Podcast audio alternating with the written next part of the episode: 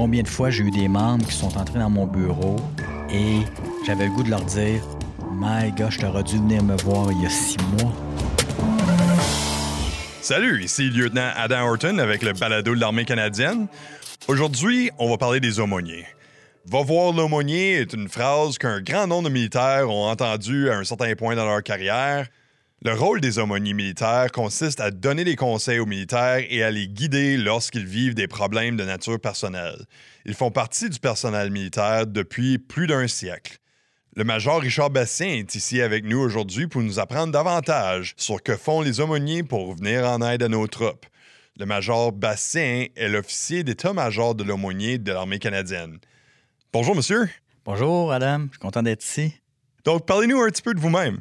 Comme euh, il a été dit, mon nom, c'est Richard Bastien. Ce que j'aime dire d'entrée de jeu, c'est que je suis premièrement marié depuis près de 37 ans avec une magnifique épouse André.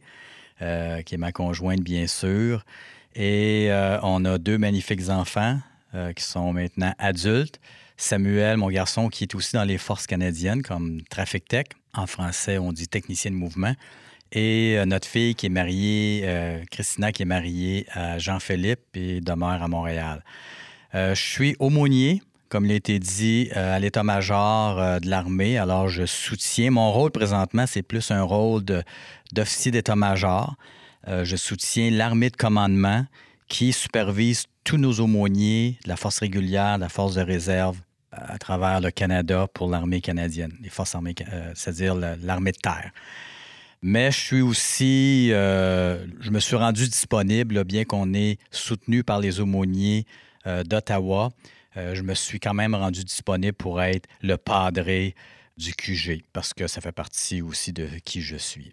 J'ai pas toujours été aumônier dans les forces armées canadiennes. J'ai joint les forces euh, assez tard, à 40 ans, mais j'ai joint comme officier de logistique parce qu'à ce moment-là, même si ça faisait une vingtaine d'années que j'étais pasteur ordonné, euh, pour des raisons purement académiques, je ne me qualifiais pas pour devenir aumônier. On m'a offert d'être officier logistique.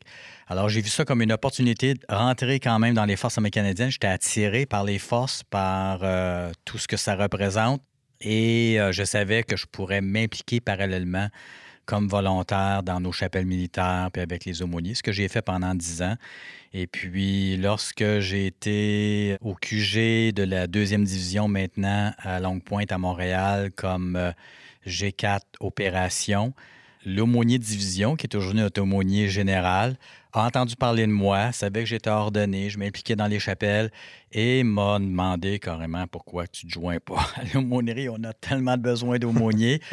Et euh, j'ai donné les raisons. Pour faire une longue histoire courte, euh, euh, étant donné que j'avais pu prendre d'autres cours pendant tout ce temps-là, bien, on était capable d'aller chercher tous les crédits, dans le fond, que j'avais de besoin pour devenir aumônier à travers un système de reconnaissance. Et puis, finalement, ben, l'aumônerie m'a offert de transférer. Puis, j'ai dit oui. Alors, ça m'a donné une opportunité de faire un autre 10 ans comme aumônier. Ça, c'est une vraiment belle histoire. Puis, en plus de ça, je trouve ça vraiment intéressant que vous ayez fait mention de votre famille parce que juste en préparation pour le balado, on parlait tout justement du rôle de l'aumônerie envers non seulement les soldats, mais aussi les familles des soldats. Oui, absolument. Et euh, justement, l'aumônerie, les aumôniers sont là pour vraiment améliorer, on dirait, l'efficacité opérationnelle d'une unité. on n'est pas juste la personne que tu peux aller voir pour pleurer son épaule. Oui, ça l'implique ça, mais c'est beaucoup plus que cela. En fait, on est là pour le soutien moral de l'unité et le bien-être des membres. Et on le fait à travers, bien entendu, un soutien pastoral, counseling, euh, guidance spirituelle, religieuse et le fait de prendre soin des membres. J'avais vu un poster dans un, une affiche dans un gymnase euh, de PSP qui disait quelque chose comme euh, qu'ils étaient là pour s'assurer ou pour aider les membres à être physiquement aptes, fit pour la tâche. Et je me suis dit, c'est en plein ce qu'on fait. Nous, on s'assure que les membres sont spirituellement aptes ou fit pour la tâche. C'est ça qu'on fait. On veut s'assurer qu'ils sont euh, spirituellement prêts à être déployés, à aller en exercice, à faire leur travail. C'est intéressant parce que lorsqu'on parle de spiritualité, tu as remarqué, je ne parle pas nécessairement de religion. Oui, ça l'inclut, la religion ou la pratique d'une religion, mais le focus est beaucoup plus pour tous les membres et ça, ça transcende, là, peu importe qu'on est croyant, qu'on est incroyant ou, ou, athée ou agnostique, ça ne veut pas dire qu'on n'a pas de spiritualité. Et c'est intéressant parce que maintenant, on a une DAOD 5516-3 qui est référence avec les accommodements religieux ou spirituels, a une définition maintenant de la spiritualité. Et je vais simplement vous la lire. Ça dit que la spiritualité s'entend de profondes convictions ou croyances personnelles volontaires qui se rattachent à la foi spirituelle d'une personne. J'ai l'habitude de dire, la science ou le rationnel va te dire le comment que les choses arrivent, comment c'est arrivé. La spiritualité va dire le pourquoi. Pourquoi ça m'arrive? Et tout le monde, quel qu'il soit, à un moment donné, lorsqu'il passe par des temps difficiles, une crise existentielle, une crise familiale, on a tous le même genre de questions. Pourquoi ça m'arrive, ça? Et la résilience spirituelle, c'est justement la capacité de récupérer la force émotionnelle psychologique ou même physique nécessaire pour s'adapter à l'adversité. On vit tous de l'adversité. Tu as été déployé, j'ai été déployé. Euh, il y a de l'adversité, il y a des choses traumatisantes. Et la résilience spirituelle, ça signifie avoir la force spirituelle intérieure pour rebondir après des situations difficiles. En anglais, on dit bounce back. J'ai toujours cette, cette, cette illustration de, dans les films de Rocky comment est-ce que ce gars-là se faisait frapper d'une façon incroyable, puis il était toujours en train de se relever, hein? toujours bouncing back. Je trouve que c'est une bonne illustration de ce que c'est la résilience, justement. C'est malgré les hits, malgré les, les frappes que la vie nous amène, un enfant malade, euh, une épouse qui nous laisse ou un conjoint qui nous laisse, ça fait mal, c'est difficile. Et la résilience spirituelle, ça nous amène à être capable de, rebondir, puis même d'être une meilleure personne. Et les aumôniers sont là justement pour accompagner nos membres dans cette dynamique-là.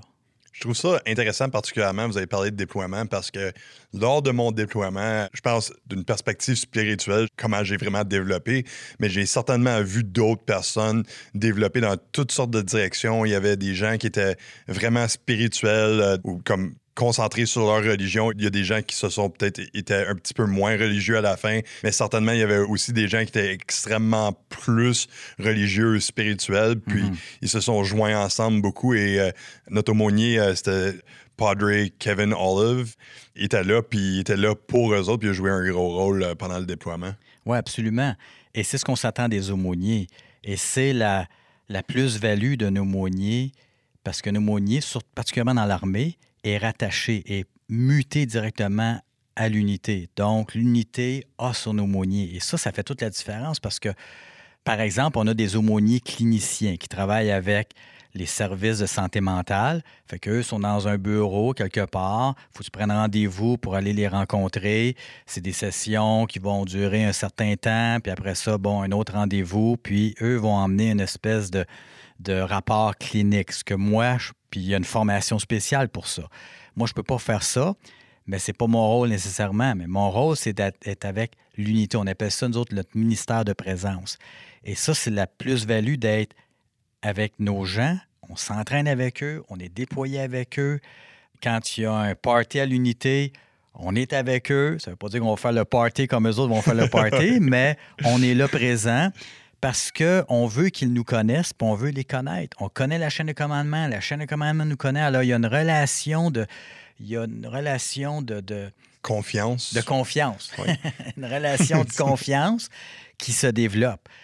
Et dans ce sens-là, on est fier de dire que on soutient tous nos membres. On est là pour soutenir tous les membres militaires, incluant leur famille. Encore une fois, euh, par exemple, si je compare avec mes collègues au niveau médical, ben eux, dans leur protocole, ils ne peuvent pas offrir de services auprès des familles, auprès des non-militaires. Nous, on le fait. Nous, on peut le faire. Et peu importe la confession religieuse du membre, peu importe leur pratique ou qu'ils ne pratiquent pas, peu importe leur croyance, peu importe qu'ils représentent une certaine diversité, nous, on accueille tout le monde tout justement en parlant de ça, Vous avez fait mention un petit peu de la définition de spiritualité, mais certainement, de ce que je comprends, les aumôniers, généralement, individuellement, ont une certaine religion. Mhm. Avec le développement des différentes religions, on a des sikhs, des bouddhistes, etc. Comment est-ce que le corps des aumôniers gère ces spiritualités-là quand peut-être il y a du personnel limité pour supporter toute cette grande diversité de foi-là? Alors, on a trois priorités, si on veut, dans notre rôle. La première priorité, c'est qu'on doit prendre soin de tous. Comme j'ai mentionné, peu importe qu'ils soient pratiquants ou pas, qu'ils soient de la même religion que nous ou pas, on prend soin de tous. Euh, donc, on plaît dans leur faveur auprès de la chaîne de commandement et on facilite l'exercice de pratiques religieuses s'ils ne sont pas de la même dénomination que nous. Alors, s'ils sont de la même dénomination que nous, bien là, c'est facile. On peut exercer, comme on dit, le ministère auprès des nôtres. Donc, aumônier catholique avec aumônier catholique, aumônier protestant avec aumônier protestant. On a aussi des, des, imams qui représentent donc la foi euh, musulmane. On a des rabbins qui représentent la foi juive. Et on est en processus aussi d'essayer de recruter euh, des aumôniers, des leaders religieux qui représenteraient euh, d'autres groupes de foi comme bouddhistes, sikhs, etc. C'est un défi parce que je pourrais le mentionner un peu plus tard, là, mais il y a des critères bien, bien spécifiques aussi pour devenir aumônier dans les forces armées canadiennes parce que aussi on est des officiers. Alors, il faut rencontrer aussi des critères à ce niveau-là, qui n'est pas nécessairement le cas pour tous ceux qui voudraient appliquer pour devenir aumônier. Alors, on, s'adresse à, à, tout le monde et lorsqu'on ne peut pas leur donner le service religieux qu'ils ont droit, bien, on va les référer simplement soit à un collègue qui pourrait le faire ou à un leader, un représentant religieux local. Bien souvent, ils le connaissent eux-mêmes de toute façon, mais lorsqu'on est déployé, ce n'est pas toujours le cas. Alors, quand on est déployé, on va faire cette recherche-là justement pour s'assurer qu'on connaît euh, les leaders religieux locaux pour être capable de référer nos membres euh, s'il y a lieu. Comme j'ai mentionné, on travaille de près aussi avec la chaîne de commandement. On connaît la chaîne de commandement. Alors, c'est facile pour nous d'intervenir pour un membre. Et je dis souvent combien de fois j'ai eu des membres qui sont entrés dans mon bureau et j'avais le goût de leur dire My gosh, t'aurais dû venir me voir il y a six mois. On est capable encore de travailler avec, mais là, le dossier a tellement traîné. Euh, des fois, ils sont désabusés, perdu confiance envers la chaîne de commandement, ils n'ont pas de réponse à leurs questions, sont frustrés, euh, ils ont le goût de quitter les forces. Et euh, ça fait mal, ça lorsque des gens quittent les forces parce qu'ils n'ont pas eu euh, satisfaction, on n'a pas pris soin d'eux, on a mal pris soin d'eux. Bien que je sais que la chaîne de commandement est, vraiment dédiée pour aider les membres, des fois, ils sont juste même pas au courant parce que ça ne s'est pas ça, c'est pas euh, le, cas n'a pas été souligné euh, un peu plus haut. Bon, des fois, il y a des changements, il y a des mutations, surtout dans l'été. Combien de fois, lorsqu'on revient euh, de vacances en août, en septembre, les gens nous arrivent, ils sont frustrés parce que leur filière est perdue quelque part, parce qu'il y a un changement de commandement, puis un changement de superviseur, et c'est frustrant pour les membres. C'est là que l'aumônier, lui, qui a accès à tous les niveaux de la chaîne de commandement et qui connaît la chaîne de commandement dans son unité, bien, lui est capable d'aller poser les bonnes questions à qui de droit, puis s'assurer que la filière, comme on dit en bon québécois, tombe pas une craque. Oui, c'est ça. Je trouve ça vraiment intéressant aussi parce que moi, je me rappelle comme quand j'ai commencé à Saint-Jean, euh, les gens avaient un petit peu l'attitude aussi s'ils allaient voir l'aumônier, c'était comme euh, c'était comme signe de faiblesse parce que on est jeunes militaires puis on veut être là puis on veut être tough puis tu sais si s'il faut que tu parles avec quelqu'un, c'est à cause que tu as une faiblesse personnelle de quelque sorte.